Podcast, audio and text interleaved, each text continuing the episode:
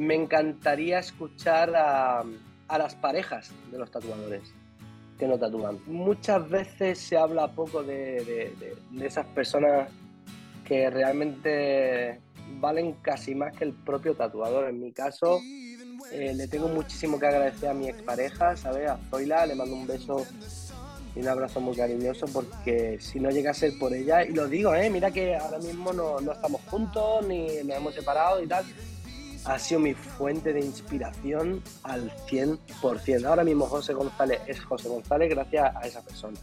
¿Cómo viven ellos que, que en mi caso personal pues me frustre cada tres meses, de que esté llorando por la esquina, de que no valga una mierda, de que mi trabajo no, no, no, sube lo suficiente en, los likes y que estamos obsesionados con los likes. Eh, y claro, y siempre tienes a esa personita ahí como Pepito Grillo, ¿sabes? Que te está apoyando.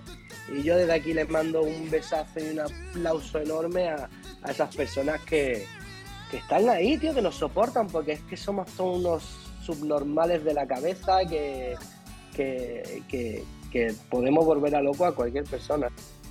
Gremio de Tatuadores, episodio 36, con José González. Buenos días, buenas tardes o buenas noches. Bienvenidos y bienvenidas a Gremio de Tatuadores, el podcast para profesionales, aprendices y entusiastas del tatuaje. Mi nombre es José Luis Hernández y me gustaría que me acompañases en este programa en el que comparto contigo conversaciones, curiosidades y experiencias relacionadas con el mundo del tatu. Poco se habla de las personas que hay detrás de un gran tatuador o tatuadora.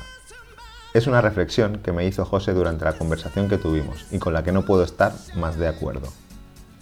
Él lo sitúa en las personas que hay detrás de los tatuadores y tatuadoras, esas personas que os soportan en vuestro día a día y que os sujetan cuando estáis a punto de caer. Esas personas que, sin formar parte de la profesión de manera directa, son una pieza fundamental para que muchos de vosotros y vosotras podáis seguir dedicando al tatu hoy en día. José lo centra en este sector, pero yo lo quiero hacer extensivo a todas esas personas que nos apoyan en nuestros proyectos, independientemente si es en el tatu o en otro ámbito. Para todas esas personas que nos aguantan en nuestros malos ratos y manías, va el episodio de esta semana, y en especial para ti. Antes de escuchar la conversación que tuve con José y después de esta declaración de amor, déjame decirte algo menos importante, pero que puede serte útil. Si todavía promocionas tus publicaciones basándote en las opciones básicas de segmentación, estás tirando tu dinero. Descubre cómo conseguir más clientes cuando haces publicidad en Instagram gracias a la segmentación. Entra y por solo 9 euros descárgate la guía que he preparado para ti y descubrirás todas las opciones que te permite la plataforma. Además tendrás cuatro ejemplos prácticos para que puedas replicarlos. Porque ¿cuánto cuesta seguir haciéndolo mal? Ahora sí, te dejo con José. Recording in progress. pues muy buenas, José. ¿Qué tal? ¿Qué tal, tío? ¿Cómo te va la vida? ¿Cómo te trata? Bueno, me podía tratar mejor. ¿Has desayunado bien? No, estoy en ello. Mira, tengo aquí una taza de café porque se me ha hecho un poco tarde. Joder. Y como habíamos quedado a las 10, digo, bueno, pues mientras. no, yo, yo sí he desayunado. Me falta desayunar solo. bueno, pues en primer lugar, muchas gracias por haber aceptado la invitación a participar. Gracias a ti, tío. Nada, eh, bueno, tenía ganas de, hablar contigo. Aparte, eh, Mike también me sugirió que, que, podía hablar contigo, que era una persona muy interesante dentro del mundo del tatuaje con una trayectoria bastante amplia.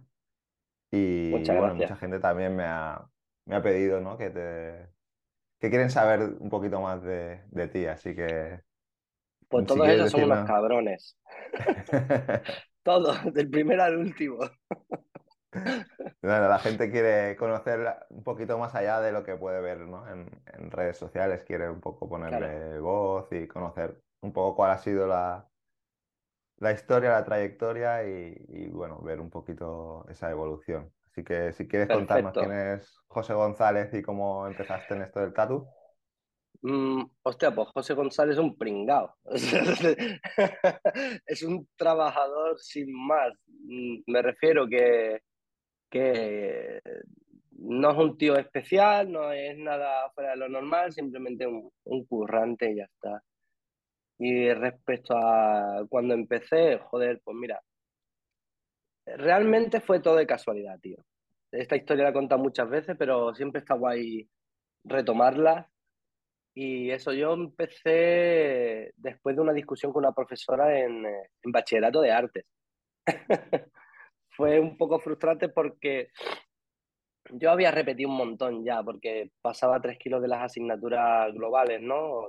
No sé si, si se dice globales o no, pero típico inglés, historia del arte, tal que es un poco más denso. A mí lo que quería era dibujar, esculpir, dibujo técnico y, y arte aplicado a, otra, a otros ámbitos. Y bueno, pues discutí con la profesora porque yo ya había repetido un montón de veces, yo tenía casi más años que el profesor, ¿sabes? Así que llegó un momento que, que después de esa discusión, que fue por una tontería de clase, ¿sabes? Yo ya estaba un poco despechado, como la Rosalía. y decidí, pues eso, terminar con el, con el instituto y la carrera esa de estudiar arte, ¿no? Por así decirlo. Y en base a esa frustración, a esa discusión, un amigo mío me propuso, pues eso, oye, tío, ¿tú no tatuarías tal? Y la verdad que fue una de las primeras veces que la palabra tatu apareció en mi vida. Mm. Yo estaba con mi guitarra, que también era algo paralelo al dibujo, ¿sabes? De hecho, se me daba mejor eh, la guitarra que el dibujo, la verdad. Y bueno, y visité, esto en resumidas cuentas, ¿vale? Mm. Visité un, eh, un, primer estudio donde me echaron a patadas prácticamente, pues no querían aprendices y tal. ¿De qué año más o menos estamos hablando? del 99. 99, hace 20 y pico años, 23, 24 años. Y hace años ya, vaya, para que la gente ponga un poco de contexto que... Después, el segundo día dije, coño, yo por cojones, pues me, gustó esto de, entrar a una tienda y ver, pues eso, un poco los tatus colgados en, en, cuadritos y me pareció algo bastante artístico y me llamó mucho la atención. Eh, fui a una segunda tienda eh, y ahí pues el tío un poco serio, así con cara de entre desconfiado y desafiante, ¿sabes? Me dijo, pero tú, ¿tú qué pasa? ¿Que quieres trabajar aquí o qué? Digo, bueno, pues la verdad es que no sé cómo se empieza ni, ni nada. Me dijo, pues yo te enseño por medio millón de pesetas, ¿sabes? Claro, eran pesetas, claro, eran pesetas. Estamos hablando de 3.000 euros para la gente que no ha vivido en pesetas. Claro, y digo, pero coño, si tengo 17 años, ¿qué coño voy a, voy a tener dinero yo, ¿sabes? Pues nada, me dijo que volviera al día siguiente con algunos dibujos. Le llevé algunos dibujos de, de los exámenes de Bellas Artes y tal, y bueno, le gustó y me ofreció el ir todos los días a, pues, a limpiar, a hacer un poco de machaca. Así que por la mañana me levantaba temprano, iba al instituto, hacía las tres primeras horas y después del recreo pues iba a la tienda pues a limpiar, a atender un poquito el cliente, a asistir un poco a, a los chicos de ahí. Y bueno, así poco a poco, poco a poco hasta, hasta el día de hoy. ¿Sabes? Ese, esa tienda al año siguiente me echaron me echaron al año siguiente, empecé en otra y así como vamos rotando y tal, pues al final me, monté mi propio estudio. En el 2000, en el 2004 me monté mi estudio mm. y hasta hoy, tío. Hasta hoy. habían pasado bastantes años desde que empezaste en el 99 hasta el 2004. Sí, 99, 2000, sí, más o menos, sí. Te echaron porque ya lo hacían mejor que ellos, supongo, ¿no? Hostia, vaya pregunta de puta, tío. a ver, hay anécdotas de ese tipo, ¿no? A ver, evidentemente no tenía la técnica que tenían ahí, ¿sabes? Porque yo, yo cuando me echaron llevaría pues, menos de un año. Ya. Pero sí que es cierto de... Sí, lo, que sí que es cierto de que había una rivalidad bastante gorda porque eh, sin ánimo de, de, hacer leña del árbol caído, eh, la persona que estaba trabajando ahí, la verdad que no era muy, muy buena y era muy fácil pues destacar un poco por encima de, esa persona. No, ah. no porque fuese yo, ni mucho menos, sino cualquier otra persona. Así que sí que hubo, hubo frustraciones por ahí, pero me echaron por culpa de un compañero que, que robó algún material y bueno, como yo era el inocente, me echaron la culpa a mí Y por aquel entonces era bastante más friki, más tontillo y, asumí Asumiste que era yo el gili... No, que, era yo el gilipollas y no supe defenderme tampoco, ¿sabes? Mm. Así que me echaron y chao. Ya, te pillan con, una edad... te pillan ahí con una edad que todavía tampoco... O sea, como que te No, date cuenta de que yo... Independientemente de que yo crecí en un barrio, pues un barrio muy popular, ¿sabes? Donde había muchos conflictos, por no decir mm. que era un barrio de hijos de puta, ¿sabes? que, que bueno, dentro de todo eso yo era bastante inocente. Ya, yo era un chico que, que sí, que he jugado mucho en la calle y me he criado parte de, de mi infancia en la calle, pero yo he estado mucho en casa o en casa de mis amigos, pues que sí videojuegos, que sí jugando al fútbol con ellos y tal, pero que no he sido tan conflictivo de pequeño, ¿sabes? Como para enfrentarme a, esa acusación. Así que... son situaciones que te pillan también de nuevas, que no... Exacto, así que lloré y me fui a tomar por culo. Sí, te decía lo de, de superar a la... O sea, lo de hacerlo mejor que... Porque... Porque eh, ahora es más común, ¿no? Que, o sea, antiguamente era como un sitio, el, el, sector del tatuaje era como más cerrado, ¿no? Como más hermético. Ahora se un, secretismo. Claro, y, que a ti te o sea, que te aceptaran como aprendiz, pues ya era algo excepcional, ¿no? Y, te decía, por eso, porque era como un sector muy cerrado y, supongo que al ver que, oye, pues que aprendías rápido y que, lo hacías bien, pues esos miedos, esas dudas de, quedarte con había, tus clientes, ¿no? Ya había un, ya te digo, yo tengo en mente una, una anécdota muy graciosa de unas gemelas que vinieron y se querían hacer un unicornio, típico rosita, tal. Y bueno, lo hizo una compañera que llevaba pues 6, 7 años tatuando y yo llevaba pues a lo mejor dos meses o tres meses. Mm. Y claro, yo tardé mucho más en hacerlo, evidentemente, pero le dediqué un poquito más de amor. Disculpa. Ah. Madre mía, ya vamos a empezar con, con la Salud. Dinero y amor. pues eso, en, en, esa, en esa ocasión, pues la verdad que, que bueno, que independientemente de las circunstancias que hubo ese día, pues me salió muy bonito. ¿sabes? Y yo como era tan hijo de puta, pues se lo echaba en cara. Digo, mira, tú hacías eso en seis años, mira, yo en dos meses. ¡ah! Esa, la verdad que por mi parte fue feo, pero en ese momento fue muy gracioso. Ahora con el tiempo, ¿no? Visto desde fuera. Ahora con el tiempo, alguien me lo hace a mí me cago en Dios, ¿sabes? Pero en su momento me pareció gracioso meterme con esa persona. En fin, pero, pero bueno, en verdad tengo que, que agradecer esos momentos, aunque después me echaran por las razones que fuesen, ¿sabes?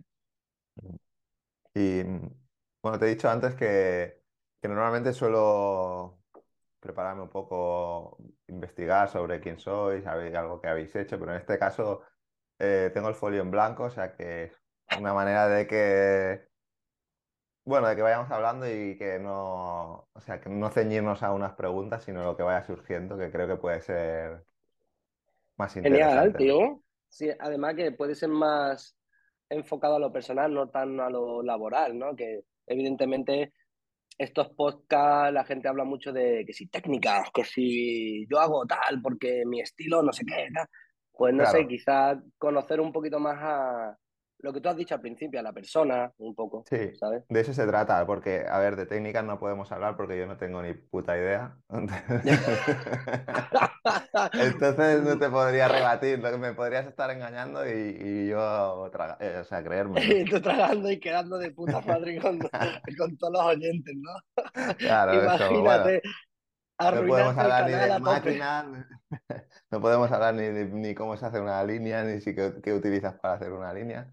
Eh, entonces, prefiero enfocarlo más a que la gente pueda conocer eh, quién hay detrás del, perfil de las redes sociales, ¿no? Porque muchas veces siempre se muestra solo el trabajo, el trabajo, el trabajo, el trabajo y alguna pequeña parte de la vida personal, pero muy pequeña.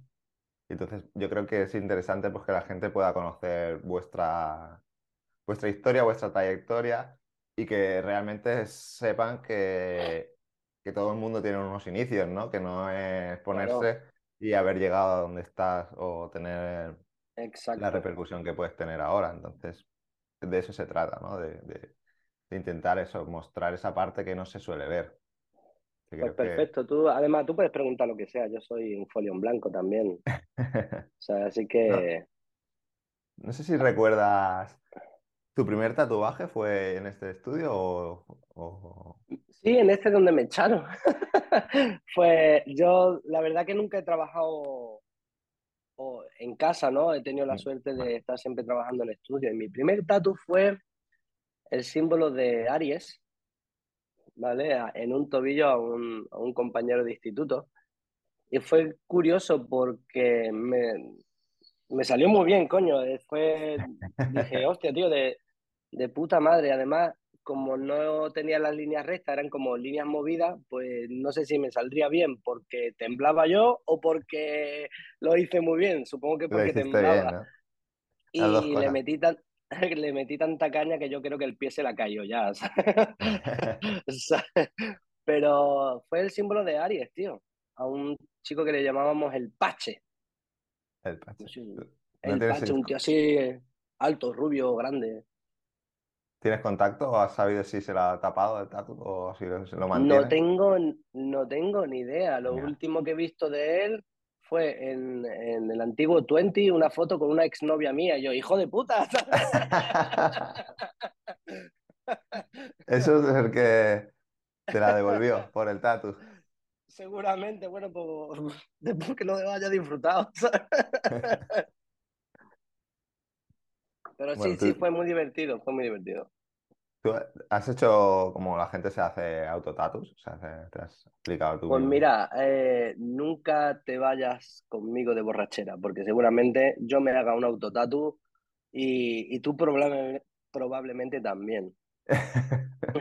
Sí, Siempre tío. llevas la máquina. Llevo en eh, los pies, llevo pues una caca tatuada, por ejemplo. Llevo una calaverita así como si estuviese muerta, porque es que ese día morimos todos los que salimos. Y Eso después de una convención. Después de una No, convención. no, no, no. Esto fue eh, que me visitaron a Marbella unos coleguitas y, y nos fuimos de fiesta a tope.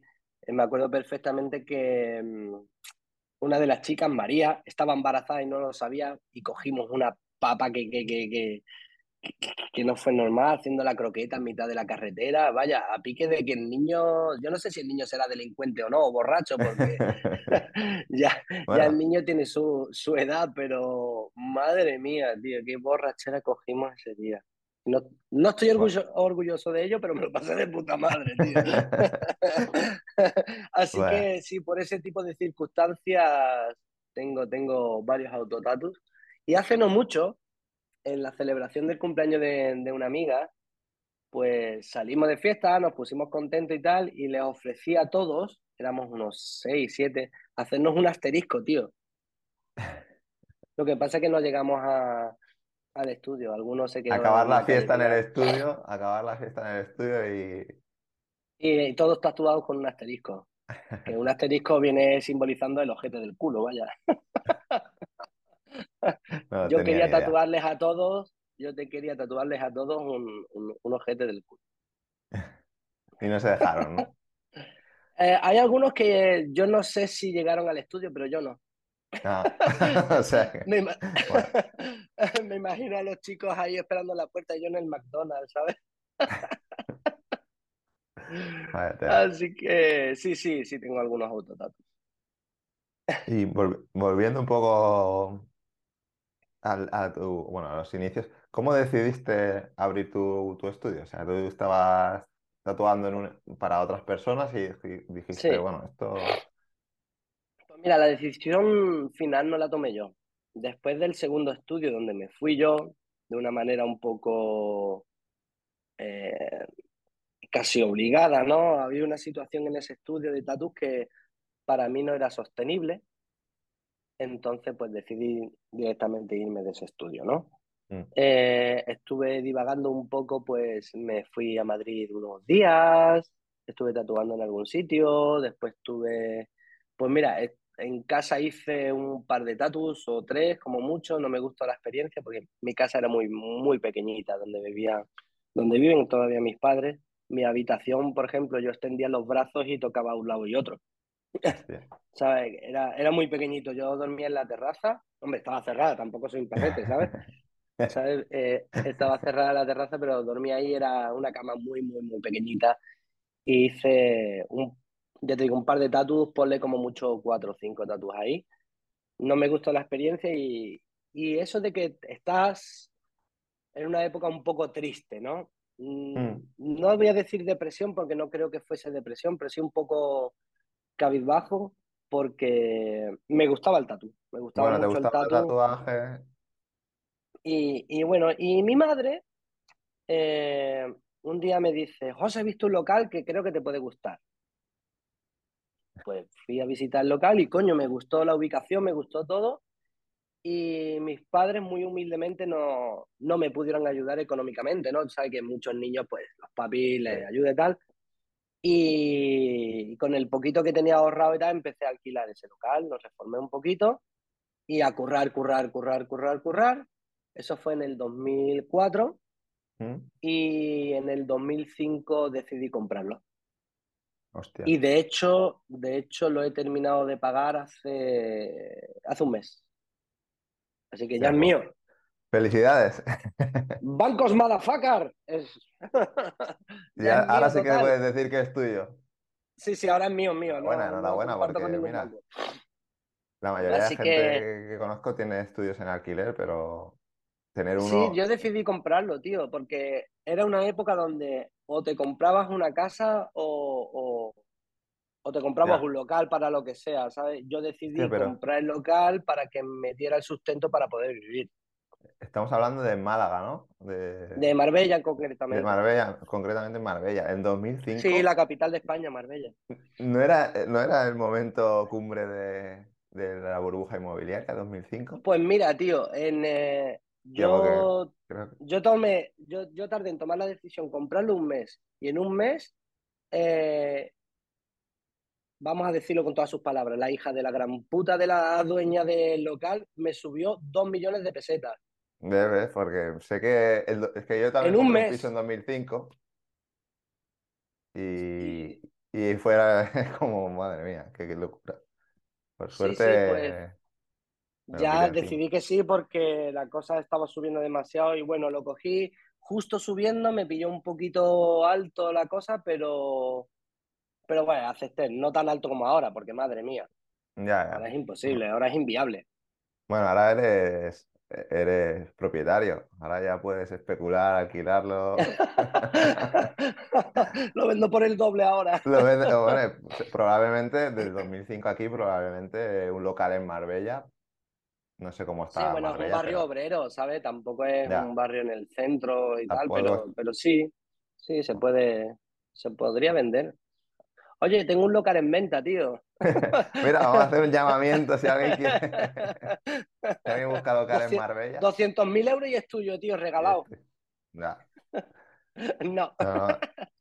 Es que, bueno, ese lo, lo mantienes, ¿no? Porque me habían comentado que, habías tenido más de un estudio en tu... Sí, tuve... ¿Quién te ha chivatado, pájaro? es que hay gente muy... que habla mucho por ahí. sí, ¿no? Sí, tuve un segundo estudio en Puerto Banús. Ya sabemos todo lo que es Puerto Banús, ¿no? La zona esta que se le va a la gente la olla, ¿vale? Ahí lo tuve durante seis años y fue una puta locura. La verdad que, que ahí pasta se ganaba un huevo, tío. Estaban, en los primeros años eran divertidos, ¿sabes? Y claro, y encima si ganas dinero, pues todo genial. Lo único malo que era un estudio de temporada y se abría a lo mejor, pues, eh, medio año sí, medio año no, más o menos, ¿sabes? Mm. Voy a coger un pañuelito, dame un segundo. Sí, tranqui, tranqui. bueno, de todas maneras, tú, me escuchas de todas maneras, ¿no? Sí, yo te escucho. Lo ha dicho fuera de, micrófonos que, es alérgico a los gatos y tiene tres. no sé si. Sí. Y a las mujeres malas también. también tienes tres. Sí, eh, no, no, tío, no tengo tres. No tengo tres. Estoy recién divorciado. Ah, bueno. pero no tengo tres. Ah, un llamamiento aquí también, sí. Tengo más, tengo más, tengo más. No, no, no, no.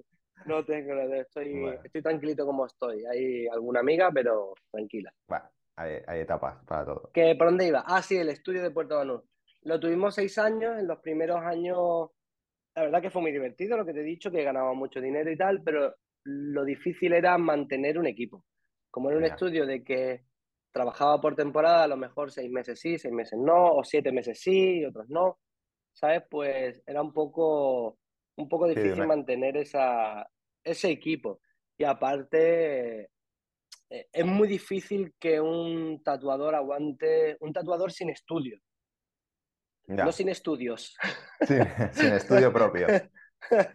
eh, dure más de, un año, un año y algo en, otro estudio trabajando para otra persona. Siempre se cansan o, quieren viajar o lo que sea. Mm. No, no, hay, no hay un tatuador fiel que se quede en ese estudio durante no sé cuántos años y tal. Por lo menos yo no lo conozco. ¿vale? Bueno, así, yo conozco algunos, sí, que, pero como que todos tienen esa aspiración de, montar su propio estudio, ¿no? Al final. Sí, o, de moverse o viajar y no, y no porque se vayan por malos rollos ni muchísimo menos, simplemente de que deciden irse pues por eso, para probar otro, otro sitio mm. otro, y otras experiencias. Pues después de los seis años, tío, eh, la chica que era mi pareja, que le tengo muchísimo que agradecer a ella, eh, decidimos cerrarlo porque estábamos muy cansados, tío. Eh, por, por, culpa de ese estudio tuvimos muchas discusiones y mucha frustración dentro de, de la pareja que prácticamente eh, es uno de los puntos más fuertes a la hora de, de, mi, de mi, separación con ella, tío. Es una pena de que, de que hayamos discutido tanto por, por tener y por intentar abarcar mucho más, tío.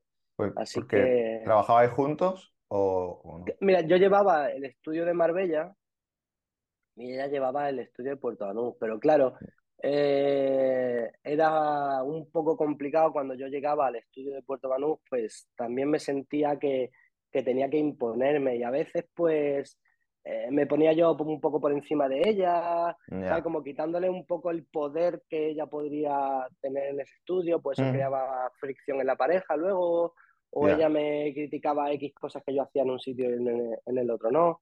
Total, malentendidos que se podrían haber arreglado de una manera mucho más eh, amigable, pero al final terminábamos en discusión y después de seis años de... Hombre, no han sido seis años de discusión y muchísimo ya, menos. Me imagino, porque... imagino, porque seis años no sé si... No, no, no, no. Pues eh, después de todo ese tiempo, pues eh, decidimos, tuvimos una reunión con los chicos nos fuimos todos a un restaurante y tal. Evidentemente pagamos nosotros, que éramos los jefes, puta también, ¿sabes? Que podrían haberse estirado. Que no dejaron ni propina. por lo menos cada uno lo suyo. no dejaron ni propina. que, y preguntamos por la implicación de, del equipo, ¿vale? Y pues todos, por, todos escurrían un poco el bulto. Dicen, no, no sé qué voy a hacer el año que viene, o no, no tengo ganas de implicarme más, no tal. Entonces, esta chica y yo, Zoila y yo, no, nos vimos en la obligación de tener que cerrar. Date cuenta de que en este tipo de locales, aparte del alquiler que era alto, el dueño del propio local no se fiaba demasiado de nosotros, no sé por qué. Ya. Porque nosotros pagábamos todo perfecto y el tío nos pedía todo por adelantado. Hacía una estimación de gastos, de luz, agua, alquiler, tal. Que, teníamos que pagarlo todo por adelantado y hacía solamente contratos de un año. Porque si al año siguiente le venía otro inquilino que le pagaba más que nosotros, pues nos echaba a tomar por culo. ¿Cómo, cómo está el, el, mercado inmobiliario? bueno, Exacto. Así que decidimos cerrarlo y, y a la temporada, en la temporada siguiente vino el COVID. Así que lo cerramos justo Mira. en el mejor momento, tío. Fue un acierto, fue un acierto total. Pues sí, la verdad es que sí. Ahora. Porque después de. O sea, no, Nadie, o sea, cuando lo cierras, cuando tomas la decisión, no sabes lo que va a pasar, pero ahora ya viendo con perspectiva, ¿no? Es como, pues mira, fue un acierto. No, no, fue, fue, fue un acierto total, porque date cuenta de que nosotros eh, pagábamos todo por adelantado, pues no sé, imagínate 30, 40, 50 mil euros por adelantado, y tú dices, tío, no sé cuánto me va a ir, cómo me va a ir la temporada siguiente. No, no tengo equipo para la temporada siguiente tampoco y, y tener que buscar tatuadores con una cierta calidad, ¿sabes? Porque eh, yo puedo ser el peor tatuador del mundo, pero a mí me gustaba que mi equipo defendieran las cosas bien, ¿sabes? Que me hicieran una buena línea, una buena presentación con el cliente. O sea, date cuenta de que sí, somos tatuadores, pero somos trabajadores también. Entonces necesito buenos trabajadores. Sí, que aparte de tatuar bien, pues la atención al cliente que, que llegaba, pues eso que... Eso es muy importante. Muchas veces nos olvidamos de que, de que es un trabajo más como cualquier otro, ¿sabes? Que nosotros no lo tomamos más especial, porque, em, porque lo es, porque lo es, pero es un trabajo más que otro. Total, que decidimos cerrar el estudio y, y me metí en, eh, en el otro, en el, en el, que más tiempo tenía. Una selección de, de los chicos que estaban trabajando conmigo y nos quedamos ahí durante un tiempo. Así, pero poco a poco, poco a poco, por circunstancias, pues mira, hubo una chica que, que ya no encajaba en el equipo, simplemente, no voy a decir ni que la eché ni que ella se fue, sino que fue como un pacto, oye, ya no encajamos aquí, pues chao. Em, el recepcionista tuvo problemas familiares serios y se tuvo que ir, chao. Y se, se incorporó a, la recepción de, esta tienda, pues mi, mujer, ¿no? Así, pero todo perfecto porque aunque todavía había roces y tal, pero eh, esta tía llevaba la tienda como Dios. O sea, no, he conocido un shop manager mejor, porque claro, encima le importaba porque era nuestro, ¿sabes? Era vuestro, claro. Es que es eso. no vas a encontrar a nadie con mayor implicación que alguien que tenga parte o que sea pues, parte del equipo a fines, pues estábamos, pues ella es recepcionista, un chico que se llama Dani, que trabaja muy bonito, de tatuador y yo. Y teníamos una camilla libre, pues, para los invitados, que han, bueno, han venido invitados muy importantes y mm. tal. Y así poco a poco, poco a poco, ahora mismo estoy absolutamente solo. No quiero ni recepción, ni compañeros, no tengo nada. Solo yo solo. Eres, eres tu unipersonal, un estudio unipersonal. Mira, pues se puede decir que es un estudio privado legal. Claro. Bueno, esto mismo también me comentó eh, tu amigo Mike Romero, ¿no? Que él también eh, tiene un estudio legal, pero que no, o sea, no, ¿El solito? Está él solo y, no trabaja, o sea, no tiene abierto al público, sino él hace, pues hace sus citas y... Pues claro, eso tiene, eso es un arma de doble filo, porque eh, yo a veces me enfado, digo, hay que ver, tío, que no tengo em, esa afluencia de, clientes como tenía antes, ¿no? Porque tenía los dos estudios abiertos al público, con un horario y tal. Y ahora, pues voy cuando tengo mis citas, que parece que como un poquito mal educado incluso, eh, pero, pero bueno, lo llevo bien. Ahora me estoy intentando poner un horario, ¿sabes? De, de, 11, a, de 11 a 6 y media, ¿ves? Yo debería estar ahí ya mismo, pero no. no, hoy me han cancelado la cita por la mañana, así que, así que así estamos tranquilitos. Que eso, y, y ahora estoy solo. Estoy tranquilo, estoy solo, no tengo dolores de cabeza de que si el compañero hace cualquier gilipollez o o que si me tengo que meter en la recepción a corregir, o, o, que yo pienso que debería de corregir, y al final me equivoco, se discute, tal. No, no, ahora estoy salud mental 100%. Hay, hay, hay, etapas, ¿no? Lo que hablábamos, hay etapas de todo. Ahora pues priorizas otras cosas. A lo mejor antes pues te motivaba eso, tener un equipo, tener dos estudios, que generar ese volumen de trabajo, ese volumen de, de, de dinero, ¿no? Al final. Y ahora pues prioriza otras cosas, prefiere ganar menos, pero estar más tranquilo. Macho, la ser más libre, ¿no? Sí, salud mental es la clave. En el momento de que tú, hombre, evidentemente necesitas pasta, tienes que pagar el alquiler de la casa, mantener tus animalitos y, y tu vida personal, pues tenerla enriquecida en, en matices que necesitas pasta para tenerlos, claro. Exacto, eh, no vamos a ser hipócritas y decir que el dinero no es importante porque Madre mía, sí, claro. Pues, eh, el, dinero no da la felicidad, no da la ayuda, pero te deja tan cerca, ¿no? ahí, ahí está, ahí tan cerquita. No, pero, no tenerlo, pero no tenerlo sí que te la quita. Y Vamos a decir que no es más rico el que más tiene, sino el que menos necesita, ¿vale? Pero, pero en mi caso yo necesito... hay, unos mínimos, se necesitan unos mínimos. Yo necesito pues eso, un mínimo para mantenerme y para, para que lo que quede es para disfrutar y tener un pellizquito en un futuro que nunca se sabe cómo, cómo, cómo, va a venir, porque mira, con el COVID, ¿sabes? ¿Cuántos, mm. cuántos negocios se han arruinado, ¿sabes? sí, sí. Por ahí bien. Pues eso, tío, estoy solo, eh, tengo una camilla extra para, para mis colegas, ¿sabes? Rara vez viene un invitado que no conozco o que...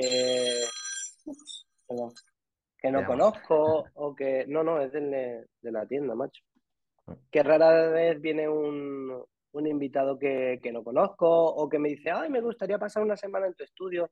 La inmensa mayoría es una negativa amable, porque no me apetece compartir demasiado con gente que no conozco. Yo me lo paso muy bien con mis colegas, ¿vale? Cuando viene Mike Romero es eh, puro chamberí, ¿sabes? Como dirían los esto es puro chamberí.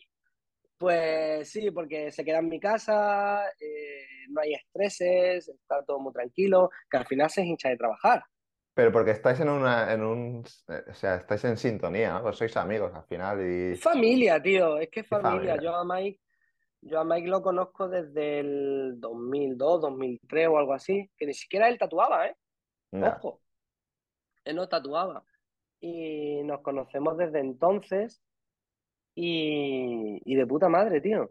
La verdad que viene a casa, eh, hace y deshace lo que le da la gana, me refiero que que si está en mi sofá y se tira un peo, me da igual, ¿sabes? Así que si va a la nevera y coge agua o lo que sea, que me da igual, está con mis gatos. O sea, que mi casa es su casa, que puede hacer lo que le da la gana. Y, y solamente invito a gente así. Después, eh, no voy a ser hipócrita, también he intentado invitar a gente que, que me gusta cómo trabajan, ¿sabes? Que sí que he forjado una amistad o una pseudo amistad con el tiempo? Sí, pero no, a ver, no se han quedado en casa del todo. ¿no? ejemplo, pues, el ejemplo más gordo, ¿no? El, lo tengo con Robert Hernández, ¿no? No sé si sabes quién es. Sí, claro. Pues él ha estado en mi estudio, eh, Laura Juan también estuvo en mi estudio. Bueno, había cuatro nombres así importantes o importantes para mí, Mike Romero y tal que, han venido a mi estudio. Pero eso, invitados, vienen tres días y al cuarto fuera, que echan peste, ¿sabes? que ya se acomodan muy, demasiado. No, tío, yo los invitados son cuatro días. a eso es como los muertos, tío. Al cuarto día empiezan a echar peste. Así que venga, chao, a casita. Guapos. Ya han pasado por ahí, ya está. otra cosa. Ya está. Chao. Hablando de, bueno, el tema de la salud mental, ¿tú en algún momento te habías has planteado, en ese momento que estabas tan saturado, tan agobiado, ¿te has planteado dejarlo? O sea, pues mira, eso es como, como las declaraciones trimestrales, pues cada tres meses me da. O sea, diga, toma por culo el tatu y su puñetera nación, ¿sabes? Es que el tatu a mí me ha llegado a saturar muchísimo. Yo lo considero un trabajo duro, tío, porque eh, en mi caso yo todavía uso, eh, eh, también, también uso materiales como antiguos, ¿no? Las bobinas, el, mm. el grip de acero que hay que esterilizar y todo eso. Entonces, ocupa mucho tiempo, tío. Ocupa muchísimo tiempo. No es solamente tatuar, es llegar al estudio, limpiar, esterilizar, montar, tatuar, y a todo esto ya has preparado el diseño de la noche anterior. O sea, ocupa mucho, mucho tiempo. Sí, es satisfactorio porque conoces a gente muy interesante y, se gana bien, ¿no? Dentro de, en comparación con otros trabajos, se gana muy bien. Pero sí que es cierto de que, mm, de que quema mucho también. Quema mucho también. Cuando te viene a... En cuanto te vengan dos clientes cojoneros, ya ahí la has cagado. Ya te quieres, no quieres mandar todo a tomar por culo, ya dices, tío, vaya mierda de trabajo, joder, quiero matar a todo el mundo, ¿sabes? Es un poco. Hay altos y bajos muy, muy, muy notorios a la hora de, la salud mental y de las ganas de seguir con, con el trabajo, ¿sabes? Entonces sí, es, Eh, me lo planteo bastante a menudo, ¿sabes? También eh, tengo la crisis esta de los 40 muy dura.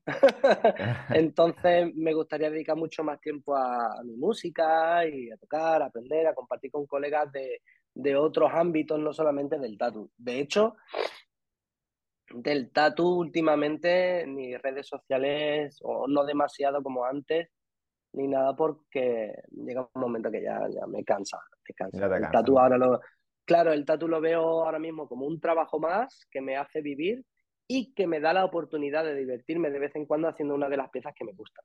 Pero en general es un trabajo más para mí. Eso se ha convertido ya en, un, en un trabajo en un trabajo más. Como el que... va a poner tornillos a una fábrica o el que. Exacto. ¿Tú crees que el, carpintero no está hasta los huevos de poner eh, tornillos? Pues sí, mm. Pues sí. Y se lo habrá planteado mil veces y se querrá prejubilar lo antes posible. ¿Sabes? Pues esto es más o menos lo mismo. Date cuenta que llevo con la tontería entre 23 y 24 años tatuando. Eh, empecé desde bastante tonto, de bastante inocente Mm. Y, solamente conozco esto, no he trabajado en otra cosa, tronco. O sea, fue tu primer, es como, fue tu primera experiencia laboral y, la única. Sí, bueno, anterior a esa estuve un par de veranos de socorrista, pero eso es estar sentado en una silla de plástico viendo tetas, ya está, ¿sabes? es que no, no, es otra cosa, ¿sabes? Porque en una piscina de una comunidad donde no había nadie, pues ya me, tú, ya me dirás tú quién se va a ahogar ahí, ¿sabes? Sí, sí, sí. No es como otra, otra gente que ha probado otros, otros sectores o tenías otros trabajos, ¿no? Y ha decidido dejarlo todo para empezar con el tatu, sino que tú ya fue como dejaste, o sea, empezaste ya con esto y, son muchos años, 25 años. Sí, sí, he eh, tenido. Para, cualquier trabajo son muchos. he tenido mucha suerte, tío.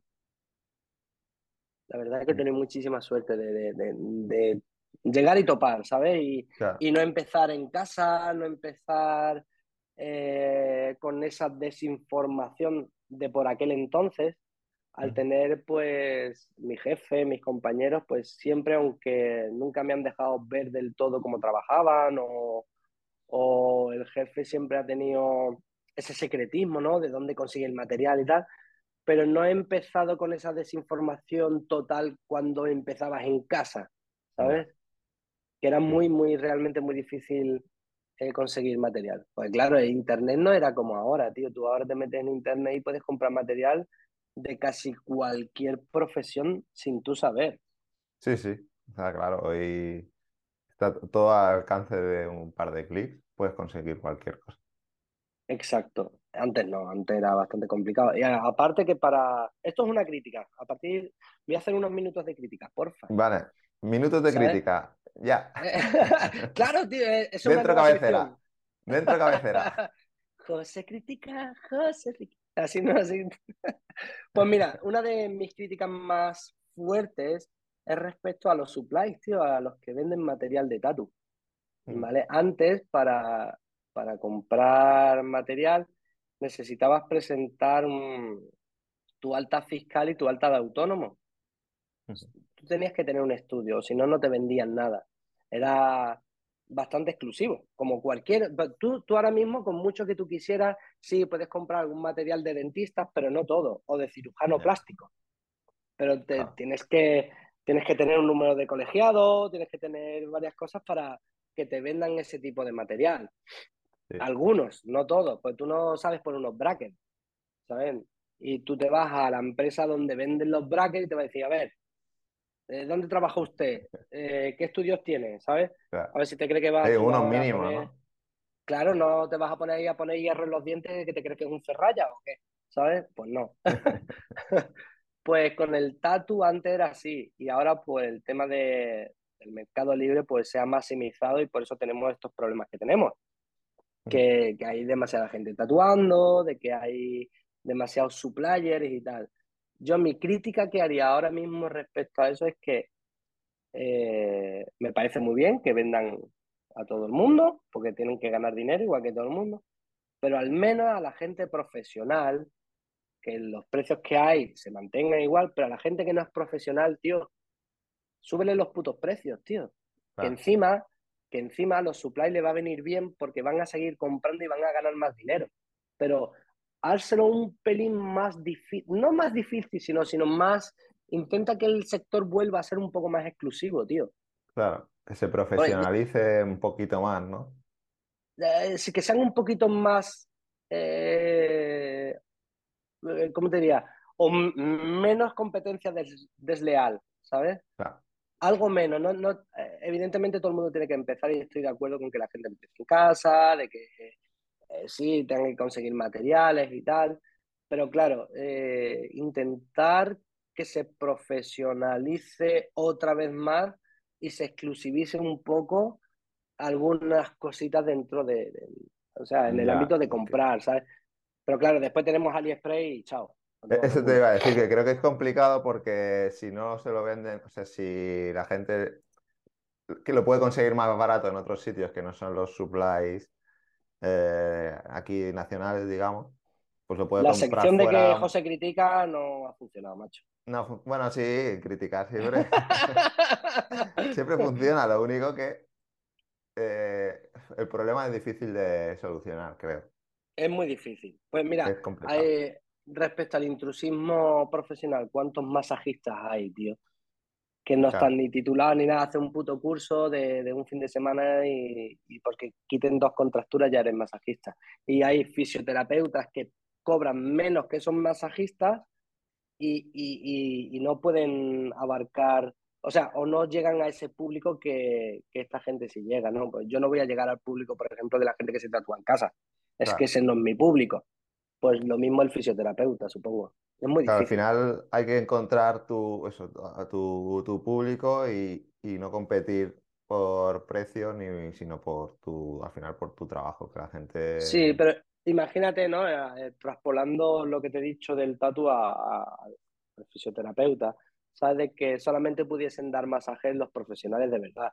Pues mira cuánta gente habría sin tantos problemas de contracturas, sin tantos problemas serios de articulaciones o de cualquier índole de Ujú. fisioterapia, no que te viene un- una persona a hacerte un masaje y al final te revienta más de lo que, de lo que te Sí. arregla. Pues, el, pues el tatu igual, cuánta gente hay con tatus de mierda, ¿sabes? Pero bueno, es- al final el tatu es una elección. O sea, tú eliges si quieres pagar poco y tener un, un resultado o quieres pagar más.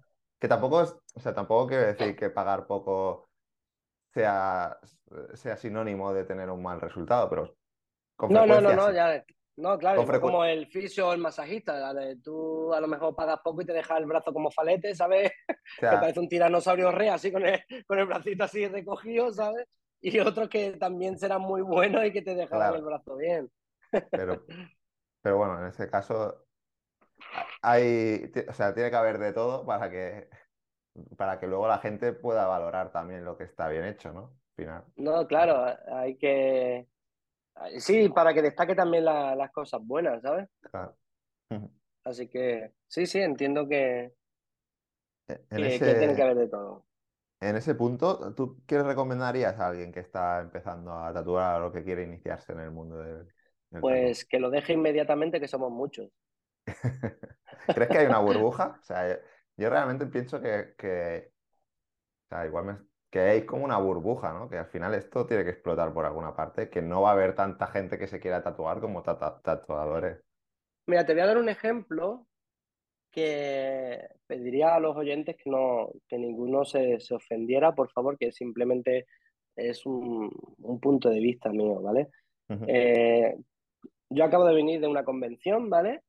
Eh, soy íntimo amigo de la organización, no tengo problemas con ellos, no tengo problemas con, con otros organizadores de convenciones y tal, pero tío, hay convenciones cada fin de semana. Ya. Ya no es exclusivo ir a a una, a una convención, ya no es tan excitante ir a una convención. Antes en España eran tres convenciones, ¿no? Barcelona, Valencia, Madrid. Chao, ya no había más. Ya. Incluso cuando se hizo la de Málaga, al principio era incluso, hostia, una más, ¿sabes? Qué guay, ¿no? ¿Sabes? O Castellón. Hasta ahí. ¿Qué es lo que pasa? Ahora, al haber tantas convenciones, las convenciones no se llenan de público. Claro. ¿Entiendes? Ya, ya no es eso de, hostia, que viene Mike Romero a tal convención. Bueno, me voy a esperar a dentro de una semana de que va a venir también la de mi barrio, ¿sabes? Claro, sí, al final es eso, ha perdido esa, esa, ese momento que estás esperando, ¿no? Al final, esa... Claro, no sé pues eh, respecto a la burbuja, al tatu, no solamente en convenciones, pues exactamente lo mismo. Ya somos tantos, tantos, y no me voy a poner a, a contar los ilegales, pero no los ilegales, sino a los que están en casa, porque aquí en Marbella somos 20 tiendas, de las cuales solo tres tenemos permiso para tatuar, ¿sabes? Eh, las demás están abiertas, pues yo qué sé, pues porque a lo mejor sanidad no ha, no ha pasado o, por, por- o- O que o están abiertas como centro de estética o... o cualquier cosa, ¿sabes? Que, que ya te digo, que pueden trabajar tranquilamente y tal, pero a lo mejor no están en trámite de ellos, ¿sabes? Eh, pues cuando hay tanto, tanto, tanto, tanta oferta y, y en proporción tan poca demanda, pues eh, a la hora de repartirse, pues todos ganamos menos, evidentemente. Claro. ¿Sabes? Ahora, si, si en cualquier ciudad, pongo Marbella porque es, eh, es donde estoy, en Marbella antes éramos cuatro o cinco estudios, ¿sabes? Para una población de 170.000 personas. Pues coño, tenemos más oportunidad de trabajar un poquito más. Si ahora Claro. somos 20 estudios más 80 ilegales, pues ya me dirás tú, la cosa se va repartiendo y cada uno pues haciendo sus publicidades para trabajar a ver quién más, ¿sabes? Entonces, ¿que va a reventar? No creo que reviente, pero sí creo que habrá daños colaterales del tipo estudios que irán cerrando porque los alquileres están subiendo, eh, la luz, el agua está subiendo, la comida está subiendo. Entonces, y, y, y, coño, y las declaraciones, el autónomo, si, ahora si tú me dices a mí de que yo tengo X dinero de gastos para mantener mi negocio eh, y no llego porque tengo que pagar todos esos impuestos y toda esa mierda, pero si cierro y los traigo a mi casa estoy libre de impuestos, estoy libre de todo y todo ese dinerito es para mí, pues coño, más que una burbuja es una putada, ¿sabes? Porque va a hacer Mm, de que, de que gente que se quiere dedicar profesionalmente pues no puedan. Entonces, pues eh, sí, sí, reventará en algún lado, pero no Bueno, solo el tiempo. Claro, el, eh, nos iremos a tomar por culo pues los que mejor lo quieran hacer, ¿entiendes?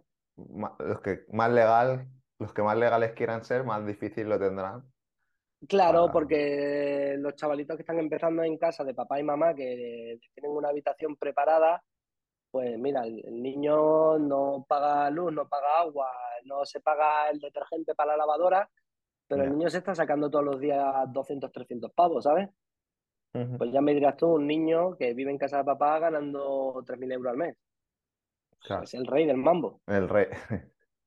El problema tendrá cuando que, quiera, cuando quiera salir al mundo real, ¿no? Y coger su local, montar su estudio. sí, pero a- ahora está más de moda el hecho del profesional hacerse obligatoriamente, eh, o sea, obligatoriamente no, forzadamente, que es más fácil de que yo me vaya a lo ilegal que el ilegal se vaya a lo legal.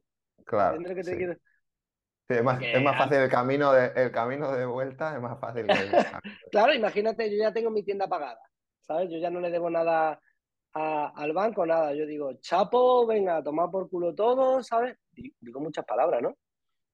Bueno, Muchas palabras, digo, muchas palabras. aquí se, a- aquí se culo, puede, aquí se puede. Ah, se puede, pues caca, Sí. culo, pene, chocho, piso, caca. Que eso que es más fácil de que yo me vaya ahora a lo legal, eh, le doy de baja a mi negocio, me doy de baja de autónomo, chapo y Claro, entra mi cliente porque ese es local mío y entra quien me dé la gana y chapo. claro. O sea, tú lo tendrías relativamente sencillo, entre comillas, otra cosa es que me, que me vengan, me hagan una inspección o cualquier Claro, cosa y, te y rusca la ruina. Exacto, porque en casa de alguien, pues supuestamente no puede entrar, pero Ya. en mi local no sé yo si podría entrar, si le doy de baja. A que me lo planteo. Bueno, es mejor dormir tranquilo, ¿no? Sí, sí, sí, yo estoy tranquilo respecto a eso. ¿Qué Ya más? para, para ir concluyendo, que no quiero, que no quiero robarte mucho tiempo y no hemos hablado del tema, bueno, lo has tocado así por encima, el tema guitarra, que, que es otra de tus... Supongo que cuando no estás tatuando estás tocando la guitarra, ¿no? Sí, tío, me mola un montón, me entretiene, me evade. eh, y, es una manera de gestionar mi tiempo libre, ¿no? Yo entre la mm. natación y la, y la guitarra, ahora le estoy cogiendo el vicio a la natación, me parece, eh, aunque la gente diga que es muy aburrido, a mí me parece la polla, me parece súper guay el hecho de aprender la técnica de nadar, ¿sabes? Pues al principio lo que hace es pelearte con el agua, Con el agua. o sea, te peleas con el agua, te hinchas de tragar agua y, vas embotado de agua y cansado. Pues poco a poco ya llevo ya, ya llevo unos mesecitos y voy aprendiendo técnica de nado y, y, y vas viendo resultados y me parece súper divertido, tío, y un trabajo mental duro porque cansa, tío, la piscina cansa. Y, y encima hace ejercicio y es muy bueno. Cansa y estás solo y no sé si utiliza, porque ahora hay auriculares de estos que puedes sumergir, pero... Yo voy si con... estás solo sin auriculares ahí solo y piscina para arriba, piscina para abajo, te da tiempo Yo parezco a descubrirte Ranger.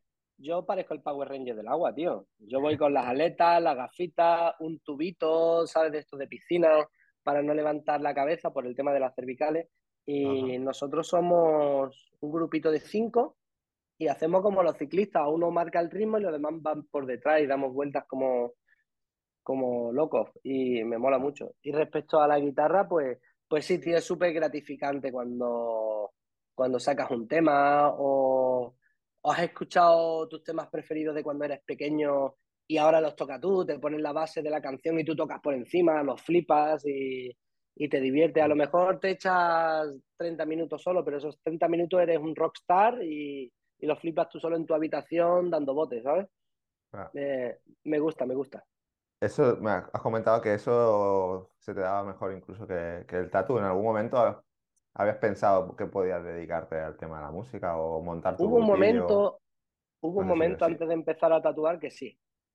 Antes de empezar a tatuar que sí, estuve eh, colaborando en un disco de un chico que, que, sacó discos en Latinoamérica, simplemente hacerle unos, unos arreglos en las canciones, ¿no? Unos arreglos, me refiero a algunos adornos con la guitarra, algunos, unas tonterías.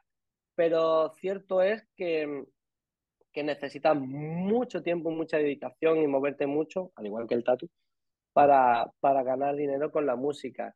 Lo que pasa es que con el tatu, como está más de moda, y, entre la música y el tatu, el tatu es un poquito más exclusivo, ¿sabes? Más, mm, como que no todo el mundo tiene el acceso al tatu, pero sí a la música, ¿sabes? La música eh, la escuchamos todo el mundo y la vida sin música pues sería súper triste. Pero es muy difícil ganar dinero con, con la música. Tengo grandes amigos músicos profesionales que sí, que ganan su dinero y tal, pero la mayoría tienen su segundo trabajo. Es más complicado. O su segundo trabajo en la guitarra también es... Así que... O sea, tienen una, profesión, una profesión que les da el sustento, digamos, y luego un complemento... Que, musical. Musical a través de la música, que a lo mejor hubiesen preferido que fuera diferente, ¿no? Que, que poder vivir de la música, pero que no es. Mira, tú, el, el guitarrista que lleva Lola Índico, que, que es colega mío, es Javi Karate, el tío es un guitarrista de la hostia, y, pero él también tiene que hacer sus cosas, o el guitarrista de Hora Zulu, el Paco Lu, que él tiene su trabajo y aparte eh, tiene su trabajo de, músico. ¿Sabes? Pues así te, podría decir algunos más, pero ah, me encantaría hacer mi, mi, pinito en la música, la verdad, me, me llenaría de, de, satisfacción personal estar en un escenario tocando algunas canciones de rock así potentes y que la gente se divierta. Eso me, me encantaría, me encantaría. Esto es para cuando dejes el tatu. Cuando así, cuando tenga artrosis ya no me pueda mover, ¿no? no pueda mover los dedos. así, haga playback. Supongo que, bueno, te ayuda. Eh, es, eh, creo que Coco, Fernández me, me, dijo que el consejo que daba él a la gente que estaba empezando al tema del tatu era que se buscaran un hobby que no tuviese nada que ver con el dibujo, con la pintura, con, el, con lo que y supongo que en tu caso la música pues, te ayuda a, a, liberarte, a no pensar en, temas. A no saturarte la mente, tío. Llega un momento que estás tan enfocado en algo que te pierdes muchos matices de la vida que, que, son preciosos igual, ¿sabes? Simplemente darte un paseo por el campo o estar jugando con tus gatos va a, Mm. va a ser, te va a enriquecer más que estar todo el día en un sofá haciendo stencil o, o creando algún diseño o alguna composición para tu cliente el día siguiente. Hay que gestionarse bien el tiempo porque eh, si no te vas a pasar la vida, la vida trabajando y, y la vida es muy bonita para, para gastarla solamente trabajando, macho. Mm. Y en ese sentido, eh, Marbella, ¿cómo se vive? Bien, ¿no? Marbella, mira, como calidad de vida es estupenda, tío. Yo no... Conozco mucha gente que se está yendo para, para Málaga, no Marbella en concreto, sino para Sí, sí, Málaga, sí. porque Date es- cuenta de que aquí eh, hace buen tiempo la inmensa mayoría del año. El frío más frío, mm, a lo mejor te tienes que poner una sudaderita gordita. No Mm. es, no es frío, frío. o sea, Lo no lleváis incómodo de aquí, claro, ya está, ya toma por culo. Que aquí lo incómodo es cuando llueve, que la ciudad no está preparada para la lluvia y tal. Mm. Pero bueno, aquí de calidad de vida estupenda. Ah, fuera parte de todo lo que pasa con las mafias que hay en Marbella, que todo el mundo sabe, que todo el mundo Bueno. tal. Pero eso es. eh, juegan en otra liga. ¿Sabes? Marbella es un, es un barrio grande obrero do- donde, hay, donde ha sido siempre de pescadores, ¿sabes? Y la gastronomía es buenísima y el tiempo es buenísimo y, y la calidad de vida para criar a un niño es la, es la hostia, tío. Aquí delincuencia de calle, por así decirlo, no hay tanta o no hay casi. Eh, quiera que no, todo el mundo más o menos se conoce. Pero ¿qué es lo que pasa? Que Marbella tiene varias zonas, ¿sabes? Tiene la zona de barrio obrero normal, la zona un poquito más alta, como gente que se pueda permitir vivir en un sitio un pelín mejor, pero no cha- necesariamente. chalets, ¿no? Chalets o Sí, pero no más necesariamente-. Claro, pero no necesariamente son gente rica, sino gente que tiene su trabajo estable, a lo mejor un funcionario, ¿sabes? Del ayuntamiento se puede permitir tal, que también son gente curranta. Y después está la gente que, que es que no te lo puedes ni imaginar. Es otra liga ya. Eso es, eso es, no es normal. ¿Qué es lo que pasa? Y están todos aquí concurridos en una zona muy, muy pequeñita, porque Marbella no es muy grande y se nota mucho los contrastes de, de- de- de poder adquisitivo. Pero Marbella es la caña para vivir, tío. Marbella es- No he estado nunca en. Marbella, la verdad. Ni en Marbella ni en Málaga en general. Pues eh, Tengo la Costa del Sol se le llama, tío. Por algo será la Costa del Ya Sol. por algo será. Sí, sí. Sí, sí, sí, Tengo sí. pendientes. Así que Ya por último, ya por último, para, para eso, para no robarte más tiempo, que ya llevamos una hora casi. Eh, eh, ¿a quién te gustaría escuchar en el podcast? Es la pregunta recurrente. ¿Quién crees que puede ser interesante que, que se pase por A aquí? la, Do- a la Lola Flores, tío. Eso ya es posible. De tatuadores. Sí, tatuadores o gente relacionada con el mundo del, del tatu. Gente relacionada con el mundo del tatu. Me gustaría saber, o sea, realmente a nadie en concreto, pero me gustaría saber la opinión de, pues, de algunos suppliers, ¿sabes? ¿Qué, qué opinan de, de, de la masificación, ¿no? De, de, de la venta de material a gente que no debería tenerla. O sea, es, es como la crítica que, que he hecho antes, simplemente curiosidad ver el punto de vista de ellos para entender un poco mejor, ¿sabes? Ser eh, un poquito más empáticos con, con ese sector. Eso es lo que se me acaba de venir en la cabeza. A lo mejor ahora cuando cortemos digo, hostia, tío, esta persona me encantaría escucharlo. Me encantaría escuchar a, a las parejas de los tatuadores que no tatúan. Buena, buena, buena reflexión. ¿A que sí, tío? Porque muchas veces se habla poco de, de- de- de esas personas que realmente valen casi más que el propio tatuador. En mi caso, eh, le tengo muchísimo que agradecer a mi expareja, ¿sabes? A Zoila, le mando un beso y un abrazo muy cariñoso porque si no llega a ser por ella, y lo digo, ¿eh? Mira que ahora mismo no, no estamos juntos ni nos hemos separado y tal, pero ya lo he dicho en varias, en varias entrevistas con mucho orgullo estando con ella, pero lo Mm. vuelvo a decir de que ha sido mi fuente de inspiración al 100%. Ahora mismo José González es José González gracias a esa persona. ¿sabes? Si no, si no está esa persona así, yo sería el tatuador, sí, se me daría bien, pero sería el tatuador de barrio, ¿sabes? De, toda la puta vida. Pero poco se habla de, las parejas de, esas personas. Hace no demasiado hablé con, con Mao y con Katy, su mujer, y en la convención de Barcelona del año pasado, no en la Only, sino en la anterior, en la internacional.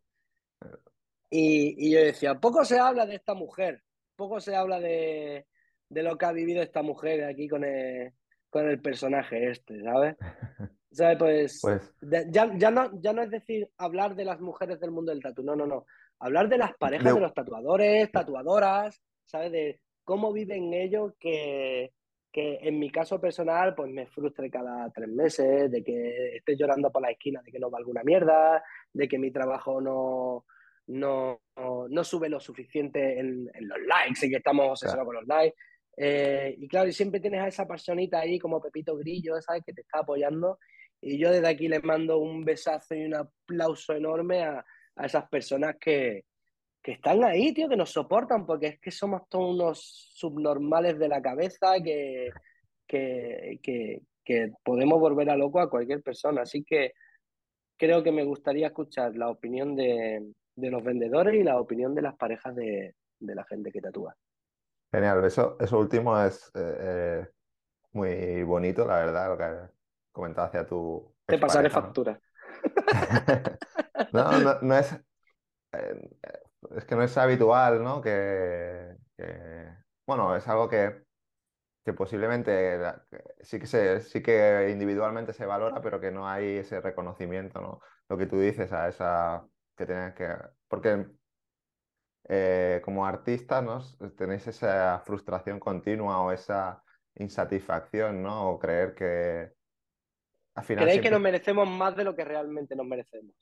Exacto. O no, o bueno, eh, y también lo contrario, ¿no? Creer que valéis menos de lo que, o sea, como que... También, sí, sí, sí, sí, sí, sí. O sea, que os ayuden a encontrar ese equilibrio en el ni soy tan malo, ni soy tan malo, ni, ni tengo el ego, ¿no? Tan alto. Tan alto, a eso me refería. Pues, pues sí, sí, venga. Yo me gustaría escuchar, me gustaría escuchar más parejas de tatuadores, ya sea chico, chica, lo que sea, porque tiene que ser es que tiene que ser súper interesante, macho, ahora que, lo pienso en lo que te he dicho, porque podrían contar cada historieta de la chica o el chico viendo una peli, la pareja ahí preparando el stencil del tatu, pasando tres kilos de la pareja. Tío, madre mía, ahora me estoy dando cuenta, pobrecito. Situaciones reales que has pasado tú, ¿no? Bueno, bueno, madre mía. Pido hasta disculpas y todo por todo lo que ha podido ocasionar mi, mi comportamiento, vaya. Vaya, vaya. Pues nada más, ahora sí, José, te doy de nuevo las gracias por, por haber aceptado la invitación a participar. Es una charla súper entretenida, espero que hayas estado a gusto. Sí, de puta madre, y poco a poco se me está pasando la alergia. sí, espero sí, estado muy a gusto y muchísimas gracias, de verdad. Gracias a ti. Que espero que las pastillas empiecen a ver hacer efecto. Por favor, tío, por favor, porque vaya, vaya mocarrera que llevo, tío. Menos mal que no se va a ver demasiado vídeo. No, como te he dicho, un fragmento para las redes sociales, pero lo demás. yo no sé qué fragmento vas a coger, cabrón, porque aquí nada más que he dicho tonterías. Eh, la, frase de azucarillo de, de azucarillo de café, ¿no? Me gustaría ver. Esa, esa, esa voy a coger. voy a hacer un poco de clickbait. No, pero me, me ha gustado mucho esa, parte final, ¿no? Ese reconocimiento a otra parte que no se ve, pero que al final te ayuda a ser la persona que eres, ya sea en el tatuaje o en cualquier, aspecto de tu, de tu vida, ¿no? Gente que tenemos parejas como que nos ayudan a, ser quien somos. Al final, lo que vas viviendo es lo que te, te ayuda a ir formando. Exacto, así es. Muy bien, pues ahora le doy a colgar y Cuelga tú, no, cuelga tú, no cuelga tú. Y hasta aquí el episodio de hoy. Si te gusta Gremio de Tatuadores y quieres apoyarnos en este proyecto y seguir escuchando a profesionales del mundo del tatu, lo mejor que puedes hacer es dejarnos una valoración positiva en tu aplicación de podcast preferida y compartir estos episodios en tus redes sociales. Y recuerda que en marketingparatatuadores.com encontrarás más episodios como este y otros contenidos relacionados con el sector. Gracias por escuchar y te espero, como siempre, en el próximo episodio. Si quieres ser patrocinador o patrocinadora de este podcast y que tu marca o tu estudio tengan mayor visibilidad, no dudes en ponerte en contacto con nosotros en www.marketingparatatuadores.com.